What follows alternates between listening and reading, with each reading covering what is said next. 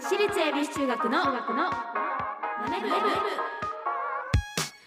朝のチャイムが鳴りました私たち私立恵比寿中学です今日の担当は出席番号10番柏木ひなたと出席番号15番風見の中がお送りしますこの番組は私たち私立恵比寿中学のメンバーがマネーお金について学び考え知識をつけるお勉強プログラムです、はいえー本日のテーマがですね投資信託ってどんな仕組みということなんですが、はいまあ、投資信託っていうのはなんか料理に例えることができますねはいまあ、お家で料理する時、うんスーパーで食材を一つ一つ買ってくるよね、はいはいこれが株式はいとするのであれば、うん投資信託っていうのはお店で食べる料理はとなります、まあ、一つ一つ食材を買う場合食べたいものに合わせて食材を自分で選びますが、キャベツ一つ買ってきてもなかなかね一人前の料理だけでは使い切れないそうですねはいはいなんだけどお店の場合は食べたい料理を注文すればお店にある食材で、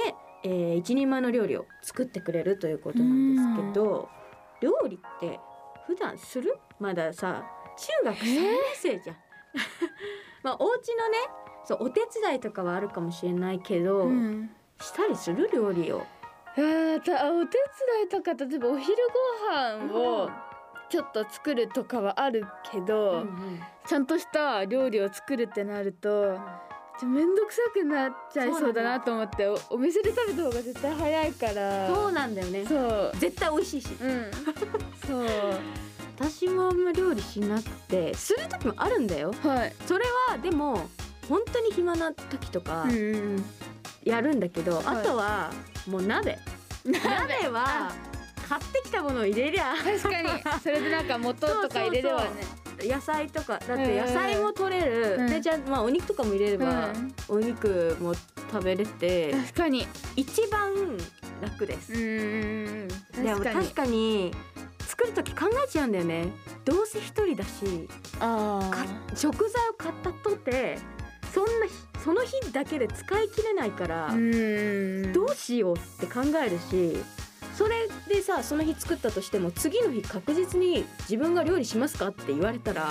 私そうじゃないか確らかに食材がもったいないってて思思っちゃゃうだったらあの、まあ、作ってあるところ、うんまあ、コンビニだったりとかでうもん買って食べちゃった方がいいしお店に行ってとかでも、そっちの方が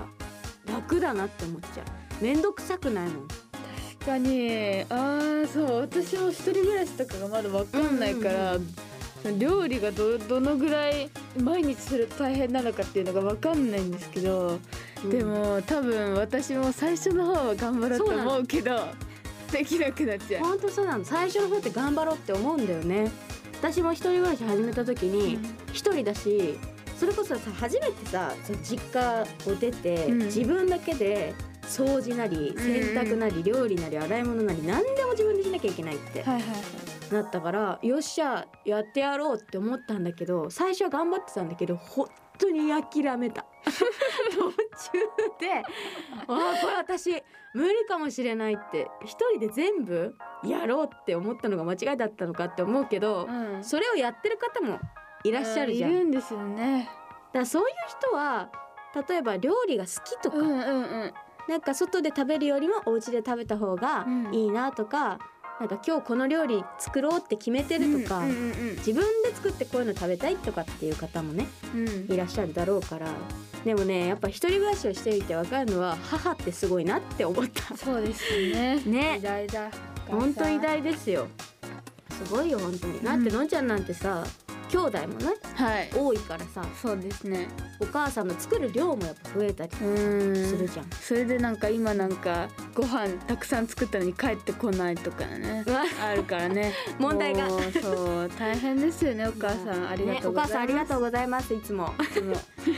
さあこの番組なんですけど毎回お題を決めてね予習はいということでメンバーが先生となって勉強していきますはい本日のテーマはですね、えー投資信託ってどんな仕組みということで、まあ、そしてこのマネ部でねお金を勉強していつかは自分たちで事業計画まではい立てられるようになりましょうはい番組ではメッセージをお待ちしていますメンバーと一緒に学びたいお金にまつわる疑問質問をお待ちしていますラジオ日経エビチューマネブホームページメッセージフォームからまたツイッターハッシュタグエビチューマネブでお待ちしていますそれでは私立恵比寿中学のマネ部今日も始めていきましょうのんちゃん修行の挨拶お願いします起立気をつけ礼私立恵比寿中学のマネ部この番組は東京証券取引所の協力でお送りしますアリとキリギリスいい湯だなあおやキリギリスくんじゃないかアリ課長ご無沙汰しております奇遇だね東大会社を辞めてからは念願のファイヤーを達成したのでもう投資もやめて現金にしちゃったんですよえもう現金にしたの相変わらず君はお気楽ですね投資も辞めてしまうとファイヤーにならないでしょうその点私は職場で投資を学び働きながら資産形成を続けていますよまた投資をしようかと思うのですが買い時もわからなくなってしまって無様だなキリギリスくん私のように賢い人は一気に現金化などせず投資と一生付き合っていくんです退職後の資産運用法も学んでいますよつまりはステイマーケットこれこそが余裕を持って余裕を増やす JPX マネブラボ投資に関する最終決定はご自身の判断でなさいますようお願いします東京証券取引所私立恵比寿中学のツイッターハッシュタグエビチューマネブでお待ちしています今日の授業は投資信託ってどんな仕組みガラガラガラガラはい授業始めますみんな席についてあれまた風見がいないぞ今度はどこに行ったんだ間に合った風見はい全然間に合ってないぞでも授業始まったばっかりですねいやいやもうだって6限目だよどあれんな時間間隔してんのよいやーお昼ご飯食べてたら遅くなっちゃっていつまでお昼ご飯食べてんのよだって美味しかったんですよもう本いや当もうにもうもういいもういいから席に着こう、はいもう始めるよはいそれではね教科書34ページ目投資信託ってどんな仕組みを開いてくださいはいはいあのまあ先ほどもですねお話ししたんですけれども、うん投資信託を例えるとすればお店で作ってくれる料理です、はいえー自分で食材を買いに行かなくても食べたいものを注文すればお店側が作ってくれて、うんさらにその時の食材によってなるべく美味しく作るようにしてくれます、はいはいまあ、つまり自分で株式や債券を買わなくても投資信託であれば代わりに運用してくれるということですね、はいえーまた株式を購入するにはある程度のまとまったお金が必要なんですけど、うん投資信託は少額から購入することができ、うんさらに分散投資をするのでリスクをまるまるさせることになります。はということでこのまるまるに入る言葉は何でしょうかお考えください。でも分散するんですよねいろんなところにそ投う資そうそうするってことですよねっ分散します。てことはほらあの一個がなんか、うんなんかあってもほら他のところにうんうんうもん投資してるから、リスクはお軽減されるんじゃないですか正解でおす。やったはい軽減ですね。はいまあちょっと解説しますとですね。はい投資信託は株式や債券うん不動産などを組み合わせていて、どのように組み合わせているかっていうのは、えー投資信託の商品によってはい様々です。ほで日本の株式を中心した商品もあればう、ん債券や不動産うん、はいまた外国のほう株式を中心にしたものほうまたはそれぞれをバランスよく組組み合わせたものなど種類は本当にたくさんあります。で一つの株式だけを購入した場合その株式が下がってしまうっていうね、うんうんそのリスクもあるんですけどそのリスクを減らす基本が分散投資、おーなるほどうんまあ、投資信託であれば自動で分散投資をしてくれるということになりますね。はいまた一般的に投資信託の安全性は株式より高めうん債券より低めとと言われています、ということで、当たるねちゃんとすごいお勉強してるねちょっとすごいですね。おあじ昼ゃご飯食べてる食べてギリギリだったけどちゃんとできてました。 6軒目に来て お昼ご飯食べながら考えてたのかな、そうおで昼ごす飯も美ね味。しかったんだけどちゃんとお勉強もしてたから確かに。ちょっと6軒まで来なかったんかなそうだそうだ。まあすごい時間感覚はしてるんだけどね、うん。はいということで、まあ、続いてはい。いきたいと思います、えー投資信託は自分の運用スタイルに合わせて選ぶことが大切になってきますはい。投資信託の運用スタイルには主にインデックス運用と〇〇運用のはい2種類に分けることができますはい。この〇〇運用はインデックス運用よりも利益を出すように設計されているものですがはい。いこれを何というでしょうかやこれは、うんあのいつだ前々回かなあのーリカちゃんとやった回で、あやったのあのなんか男性の理想の男性みたいなので表すとみたいなあーはいはのいで、これは何でしたっけあのーえっと、えっ、とねアクティブ運用だアクティブ答えはアクテ答えィブはア運クティ用ブおや運用正解ですっすごいちゃんと前回の前々回のもうん頭に入ってる、すごいじゃんたやったちゃんと覚えてた覚えてますね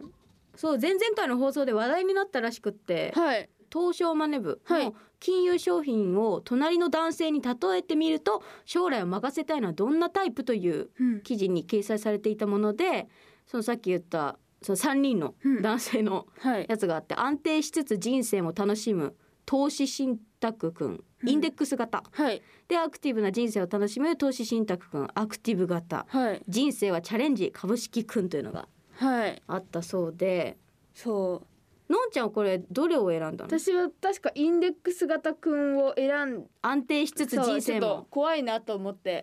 怖いなと思って まあ、確かにね、そうだけど、うん、ニカちゃんが確かアクティブ型だったお気がーしますねそうだったんだはいへ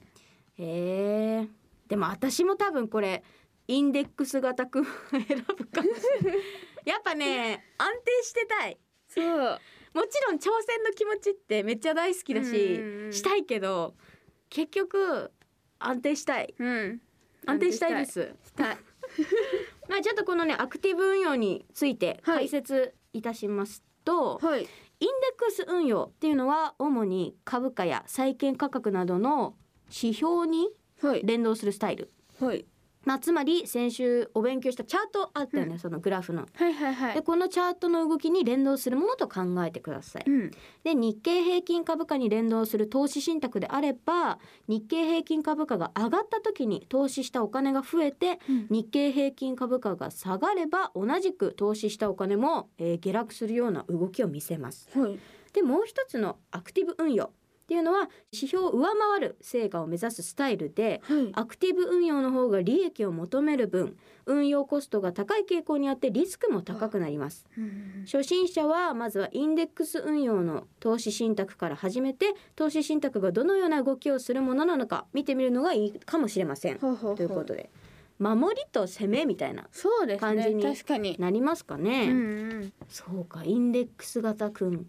アクティブ型くん株式くんメンバーこれでもそれぞれなんかみんな違いそうだね違い そうもう絶対彩香とか株式くんとか行きそう だね人生チャレンジみたいな確かに行きそうねえなミレイちゃん彩香は多分こっち方面、ねえなんかココナとかはアクティうブん型確かにくこんこでアクティブそう言うのが一番わかんないなえー、言うの言うの 言うの何え言うのはもう意外とチャレンジかなえなんか行きそうな気がするわかんないねえ面白いねこれうん三つに分かれてわかりやすいわかりやすいですねやっぱり、はいでは最後の問題の方にちょっと行きたいなと思います、はい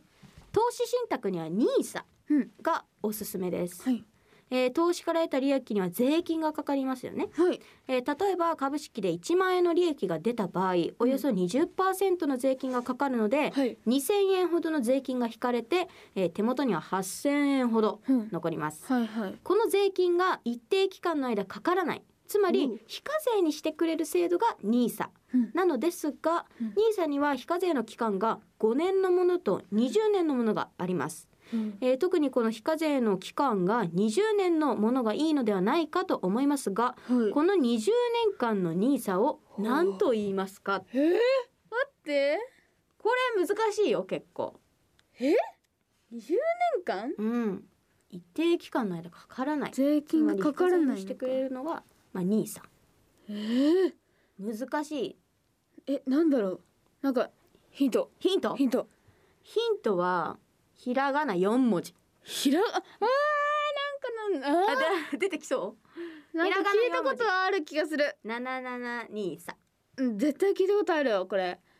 772さ、うんえー、っと四文字ですねそうそう四文字もうちょっとヒなんントありますえーかな、んだろう二十年間でしょなんかわかんない説明が下手くそかもしれないけどじゃあ私たちもさこういいいやエビ中一年目はいと10年目じゃさもう全然違うじゃん、そっはかいはら10年間で